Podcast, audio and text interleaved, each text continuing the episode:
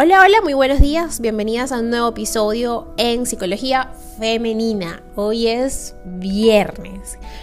Ya viene el fin de semana y como siempre las invito a descansar, por supuesto, a reflexionar, claro que sí, pero sobre todo a darnos mucho, mucho amor propio. Abrazos, besitos, apapachos, porque si nosotras no lo hacemos, ¿quién lo va a hacer? No esperes a estar en una relación para quererte. No es así como funciona la cosa, ¿ok?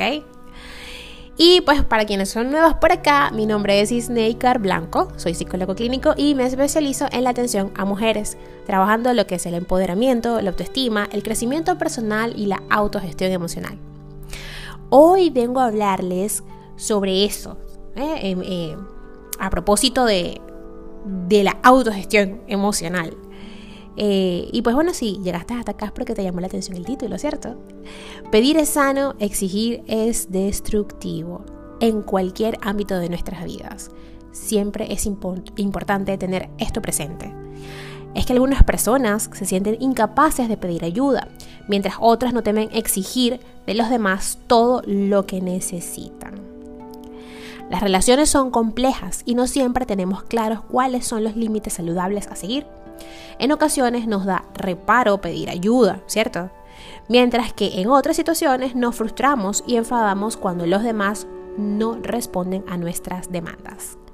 Hallar el equilibrio no es sencillo, pero ante todo es importante tener clara una diferencia. Pedir es sano, exigir es destructivo. Llegamos a este mundo desvalidos y dependientes de los otros para sobrevivir a propósito del apego, ¿no? Como siempre se los, he, he dicho.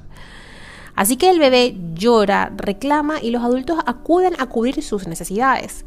De esta manera crecemos con la tranquilidad de ser atendidos y sostenidos cuando nos es necesario. Más adelante, nuestra vida, la infancia, durante la infancia, eh, nuestra conducta y nuestras expectativas se van moldeando. Aprendemos a frustrarnos y a tolerar una negativa, ¿ok? Y eso es parte del proceso del desarrollo de todo ser humano. Aprender a gestionar, aprender a que no todo debe ser como yo quiero. ¿Ok? Sin embargo, si algún punto de este proceso falla, la visión de las interacciones sociales no se forma de manera adecuada. Es decir, el niño que no fue atendido correctamente aprende a no pedir. Aquel al que se le dio todo cuanto demandaba se vuelve exigente. Ya de adultos, es tarea de cada uno revisar las creencias y actos reaprendiendo lo que sea necesario. Algunas personas no son capaces de pedir ayuda, consuelo, compañía o cualquier otra cosa que necesiten por miedo a molestar.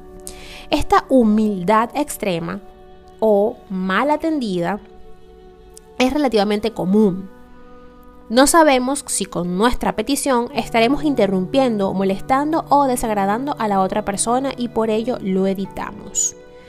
Sin embargo, paradójicamente, las personas que mantienen esta actitud son por lo general muy dispuestas y serviciales.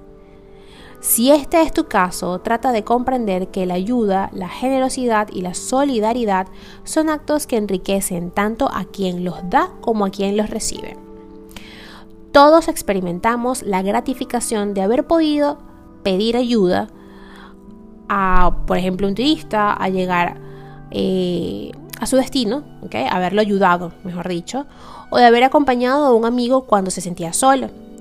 Las peticiones nos halagan más veces de las que nos molestan, porque nos sentimos necesarios y apreciados por los demás.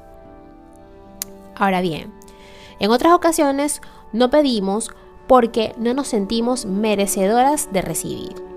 No creemos ser suficientemente valiosas como para que otra persona invierta su tiempo, esfuerzo o dedicación en nosotras. En estos casos es posible que hayamos recibido negativas en experiencias anteriores y que por nuestro propio bajo autoconcepto tengamos tendencia a relacionarnos con personas narcisistas o ególatras, que nunca nos dan y refuerzan nuestra idea de no merecer. Si te encuentras en esta situación, recuerda que todos somos dignos y valiosos. Toda relación suena, sana perdón, es recíproca y equilibrada. Se basa en dar y recibir y enriquece a ambas partes por igual. Entonces, si no te atreves a pedir, trabaja en ti. Si no recibes, replantéate el vínculo. Hasta aquí vamos bien, ¿cierto? Fíjense que eh, por eso es que baso mi trabajo en lo que es la autogestión emocional y la autoestima. Si esas dos, eh, esos dos constructos psicológicos están equilibrados y están basados en conceptos reales de ti misma, podrás tener una relación más sana contigo y con los demás. Recuerda que siempre el trabajo comienza contigo misma. Si tú tienes una buena relación contigo misma, sabes quién eres, sabes el valor que aportas al mundo, por decirlo de alguna forma, entonces sabrás cuando no estás siendo valorada como debe ser y sabrás decir adiós e irte. Apartarte de ese lugar en donde te están robando las energías y no te dan el valor que mereces.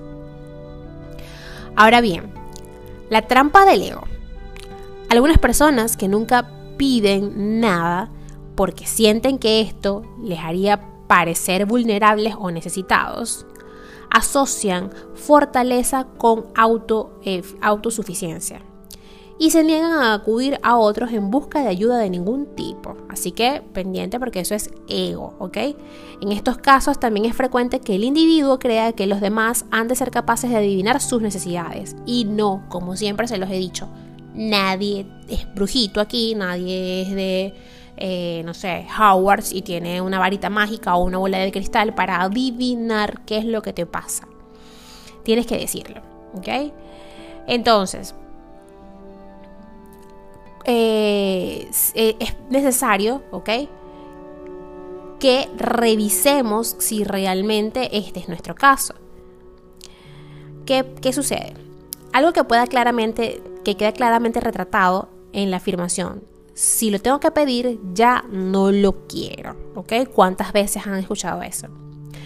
Pues bien, esta aseveración infantil y poco práctica, basada en el ego, eh, habla de la asertividad o de la poca asertividad, mejor dicho. Recuerden que la asertividad es una habilidad de comunicación básica y necesaria. Nadie puede adivinar tus pensamientos, Ok, ya va. Disculpe, nadie puede adivinar tus pensamientos y es tu tarea expresar y transmitir lo que deseas. Además, los seres humanos nos necesitamos unos a los otros. Nuestra naturaleza es interdependiente y esto no tiene nada que, que ver con la vergüenza, no tienes por qué avergonzarte de pedir ayuda. Ahora bien, pedir es sano, siempre que comprendamos que el otro no tiene la obligación de cumplir nuestras peticiones. Es nuestro derecho pedir y es derecho del otro poner límites y escoger. Si está, si está en disposición de ayudarnos, por supuesto, es imprescindible respetar la voluntad del otro. Entonces, para ya culminar con este episodio, pide sin temor a molestar, sabiéndote merecedora. Pide para que el otro pueda conocer tus necesidades, pero no exijas, no amenaces y no impongas. Si eres una persona adulta, nadie tiene la obligación de ayudarte y coaccionar a otro con amenazas o chantaje emocional no es un camino saludable. Pide pero no exijas. Recuerda que es tu decisión salir de ese vínculo si no estás conforme. Así que pues les dejo por el día de hoy. Espero que les haya gustado este episodio, que a mí me parece que es un tema bastante interesante porque a veces estamos en la posición de exigir y no nos damos cuenta, ¿ok? Y a veces, como les dije ahorita, cuando estamos en una relación o en un sitio donde realmente no nos están valorando, no debemos exigir que lo hagan, porque es nuestra elección quedarnos o irnos. Así que sé que es doloroso, pero es importante tomar decisiones. Hasta aquí el episodio de hoy, espero que lo hayan disfrutado. Si ha sido así, por favor déjenmelo saber a través de mis redes sociales, en Twitter e Instagram como Psiqueplenitud11, en Facebook como psicóloga Isneikar Blanco, también me encuentran en TikTok como psicóloga Isneikar Blanco igual. Y también en YouTube, por ahí estoy semanalmente subiendo un video todos los fines de semana. Hasta un próximo episodio, que tengan un feliz fin de semana.